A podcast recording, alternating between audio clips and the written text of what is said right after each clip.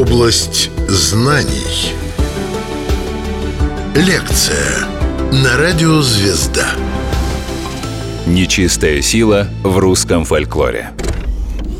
Рассказывает фольклорист, антрополог, кандидат филологических наук, заведующий лабораторией теоретической фольклористики Шагиран Хикс, доцент РГГУ Никита Петров. Область знаний. Черти в народной традиции, лешие, домовые, кикиморы, они предстают в своем облике, в своих функциях, в рассказах, которые называются «былички». Мы про них уже немножко говорили.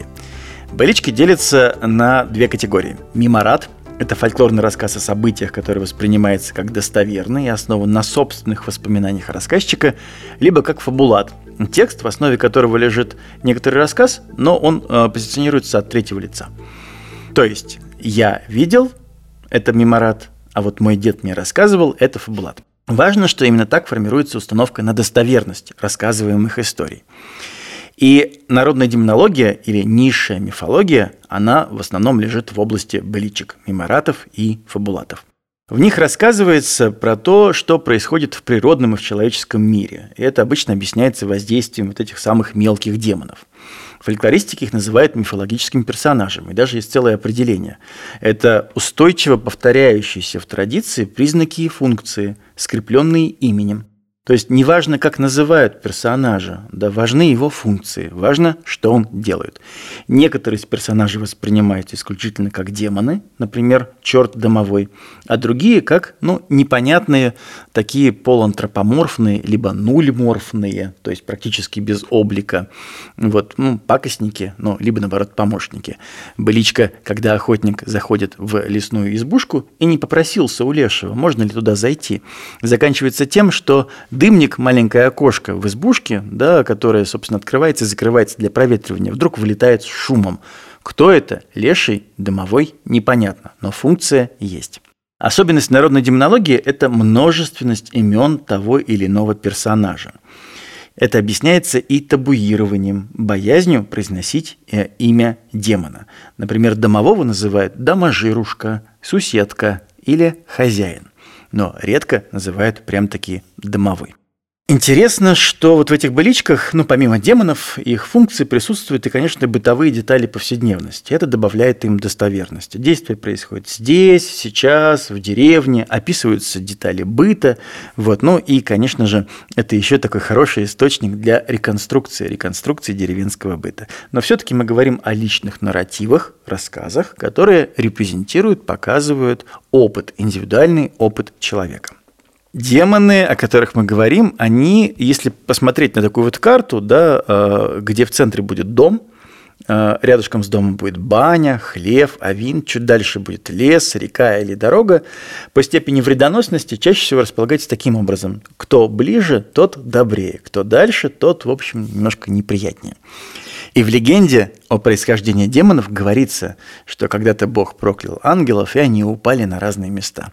Например, тот, кто упал в дом, стал домовым, кто упал в лес, стал лешим, кто в воду, тот водяным, кто на дорогу, тот стал русалкой. И про это мы тоже поговорим. В поле, полевиком, ну и так далее. Если проклятый ангел упал в баню, то он станет банником, ну, в некоторых случаях обдерихой. Рассмотрим домового. У него достаточно много имен. Называет его Лизун, Доможил, Соседушка, Братанушка, Запечник, Подпольник, Подпечник и даже Голбешник. То, что на голубце рядышком с печкой. Про Лизуна есть совершенно замечательная история, тоже осмысляется как домовой, когда а, человек ложится спать в доме, вот, и вдруг из стены высовывается большой язык и лежит его за пятку. И люди говорят, что это тоже домовой, делает свои проказы. Домовой, что он может делать? Это его функция. Самая, наверное, частотная функция – это давить и душить. Если вы просыпаетесь ночью и на вас что-то такое село, мохнатое, если вы еще это чувствуете, знаете, что в традиционной системе ценностей да, люди будут рассказывать про то, что домовой давит и душит. В это время лучше спросить его, к добру или к худу, и он может предсказывать. Это еще одна его функция. В некоторых случаях домовой придет пряжу в доме, допредая за хозяйкой. Иногда предсказывает будущее. Если хозяин ушел на войну, женщина осталась дома, она поднимается на поветь, часть дома, где хранится сено или есть скот, вот, и говорит там, дедушка домованушка, вернется ли мой муж с войны. Ну и дальше смотрит на знаки, которые подает тот самый домовой, как она считает, и таким образом трактует. Домовые бывают и добрые, и злые. Да? В некоторых случаях они помогают хозяевам, а в некоторых, э, наоборот, их не любят. Так и есть истории, когда мужик э, возвращается пьяный от гостей, от соседей, и домовой не любит то, что он пьянствует, и он его э, делает ему так, что тот а, а, засыпает где-то в поле на камне, и утром просыпается там, говорит, а как я сюда попал? В этом смысле домовой, конечно, не любит пьяных. Нечистая сила в русском фольклоре. Область знаний. В народной традиции есть такое противоречие, да, когда вы знаете, что домового нужно перенести из одного дома в другой, когда особенно вы въезжаете в новый дом. Некоторые люди берут лапать, да, и говорят, ну-ка садись, дедушка домованушка, переезжай с нами в новый дом. Но в новом доме тоже есть домовые. И в некоторых случаях рассказывается о битве домовых, когда вы не можете спать, в доме все летает, предметы, ну, кто из них победит, тот, конечно, и останется. А, любопытный образ Кикимора. Она действительно очень похожа на домового. Если мы привыкли считать, что Кикимор – это жена Лешего, то, знаете, это не так. В XIX веке были даже зафиксированные дела, судебные дела про то, как некоторые женщины а, предсказывали будущее, двигали горшки за печью и представлялись в образе кикиморы. То есть кикимора – это тот же самый домовой, который предсказывает какое-то будущее. Она может издавать звуки, она может прясть, она может мешать спать, она может предсказывать. Чаще всего ее описывали в XIX веке как такую низенькую, скрюченную, неряшливую, безобразную старушку, либо женщину или маленькую девочку с длинными косами, а иногда даже как мужика или как старика. Но вот любопытно, что у нее есть какие-то такие признаки, которые связывают ее с тем миром. Мохнатые лапы, рожки, хвост, покрыта шерстью, либо перьями. Вот. И судьба у Кикиморы несмотря на ее древнее происхождение, то есть вот этот вот корень кик или кык, есть такой даже а, глагол кыкати да, в диалектах, кричать, плакать, либо наоборот реконструируется через кик сгорбленный какой-то такой небольшой маленький. Судьба у нее печальна, потому что они забыли, и ее функции перешли на домового – и уже потом, благодаря кинематографу, она стала женой Водянова.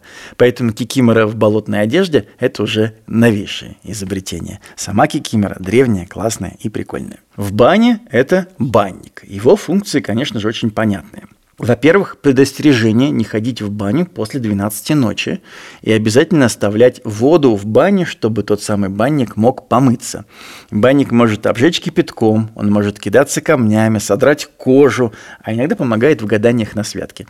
В частности, есть такое гадание, когда девушки приходят ночью в баню, вот оголяют то место, где ноги теряют свое гордое имя, и ждут, кто погладит какой рукой.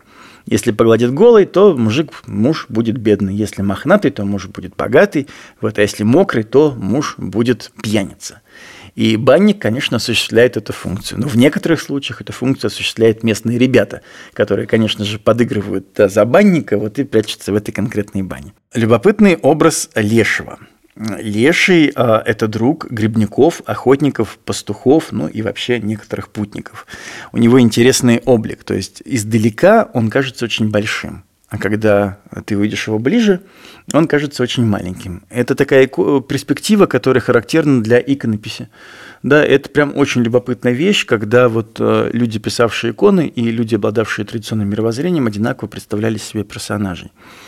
Вот Леша похищает схук, скот, может находить скот. Когда он пасет скот пастуха, он требует себе в жертву самую классную корову. И, наверное, это такая хитрость пастухов, которые, возвращаясь с пасьбы, говорят, а вот самая хорошая корова пропала. Леша ее забрал за свою службу. Вот интересная история про то, что лешему всегда нужна его жене. Прежде всего, мы помним про удвоение персонажей, повитух, когда у них появляются дети. И однажды вот женщина, которая была повитухой, то есть принимала роды, не закрыла подойник крест-накрест, и он, значит, за это ее поймал и привез к себе и она приняла роды и жила у них какое-то время. Вот, и потом он отправил ее назад, но она успела стащить волшебную мазь. И когда она намазала глаз мазью в церкви, она видела в церкви чертей. Это такой подарок Лешего. Но Леша узнал и проткнул ей глаз, и она стала она одноглазой. Леший – это потрясающий персонаж, это такое олицетворение духа леса. Да? Называется он очень по-разному, на самом деле. Лес, лесной, лесной хозяин. И его видеть, ну, по крайней мере, вот этот опыт видения кого-то в лесу часто связывается с какими-то очень недобрыми временами. Есть история, записанная недалеко от Пудожья, это недалеко от Онеги, совершенно замечательный район, что перед войной видели в лесу, как стоял Сталин в военной одежде с женой, со своей, которая была тоже очень красиво одета. И это, значит, Леший нарядился вот нашего генералиссимуса в какой-то момент. И, значит, трактовали крестьяне это как к войне. Нечистая сила в русском фольклоре. Область знаний. Другой персонаж – Полудница, тоже довольно древний, славянский, он есть еще и у немцев. Называли его Das Mittagsfrau, да, то есть буквально дневная женщина. Полудница делает очень простые функции, совершает. Если вы работаете днем в полдень при жаре, то она приходит и, значит, стукает вас по голове, и вы падаете без сознания. И в этом смысле совершенно понятно, что это тоже такое олицетворение да, запрета работать днем в солнце, потому что может случиться что-то довольно-таки неприятное. С русалками все интереснее. Дмитрий Константинович Зеленин, э, известный этнограф, написал целую работу про русалок, где показал, что русалки – это не те вот самые дамы с хвостом, а это умершие неестественной смертью люди. Ну, например, там самоубийцы, да, тех, которых убили в дороге и так далее. Облик их очень мало известен, на самом деле про них говорят, что они ходят толпами. И вот стихотворение Пушкина, попробуйте задуматься, русалка на ветвях сидит – мы представляем как женщину с рыбьим хвостом, да еще и на дереве. Но нет, конечно, никакого рыбьего хвоста нет. Это изобретение Андерсона. Даже не Андерсона, это такая европейская традиция, которая через посредство Андерсона потом попала и в русскую культуру. И в итоге у наших русалок появились хвосты. Вот. А обычно это такие ребята, которые бродят по дорогам а, в русальную неделю, это перед Троицей, и щекочут.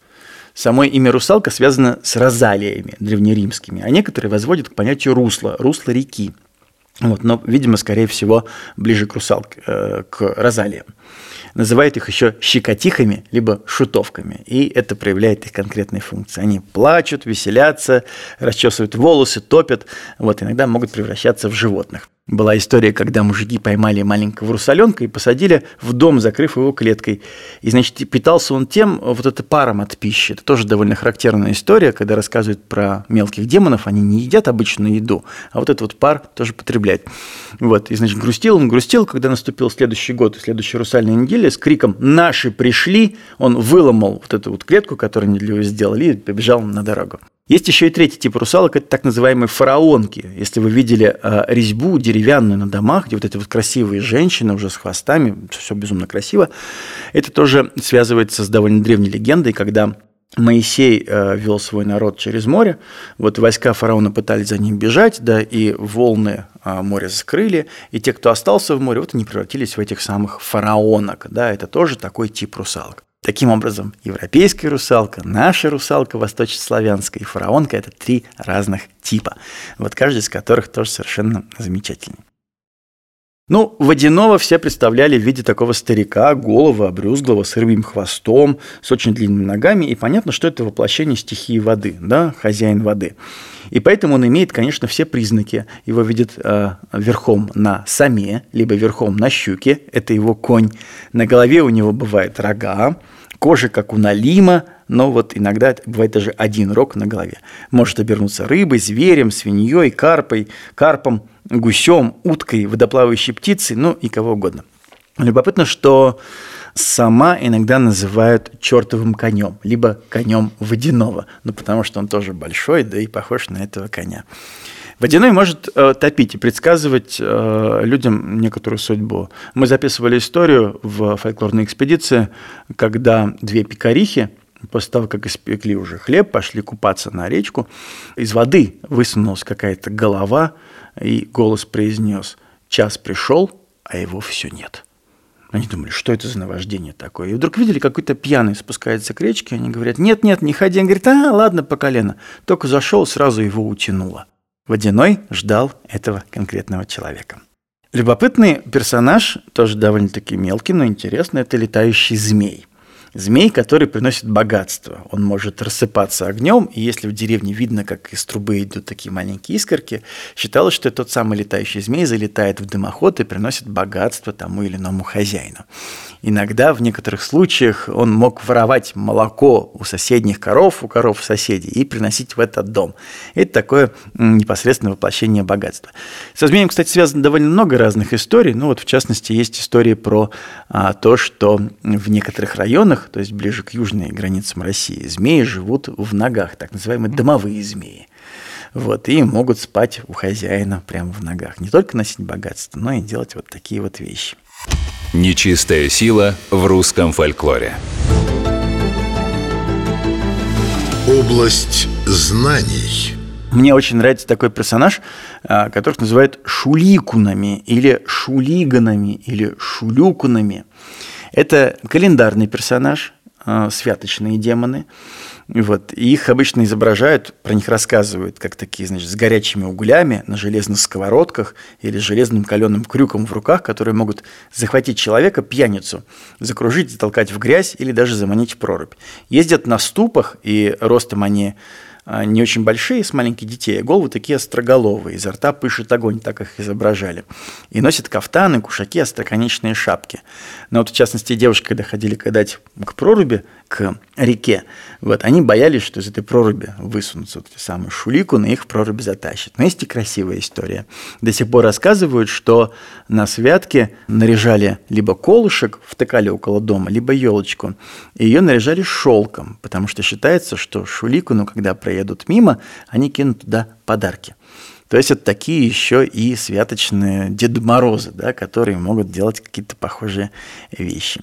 Но помимо э, календарных демонов у нас есть просто маленькие демоны, вот эти самые помощники, помощники колдунов, которые изображаются а, в разных конфигурациях. В частности, на реке Пижма, а это недалеко от Усть-Цилима, Печора, рассказывали, что у каждого колдуна есть маленький горшочек с такими как будто бы червячками. И вот это вот те самые маленькие демоны, которые помогают ему вредить, пакостить, вот, ну, либо наоборот делать какие-то хорошие непосредственные вещи.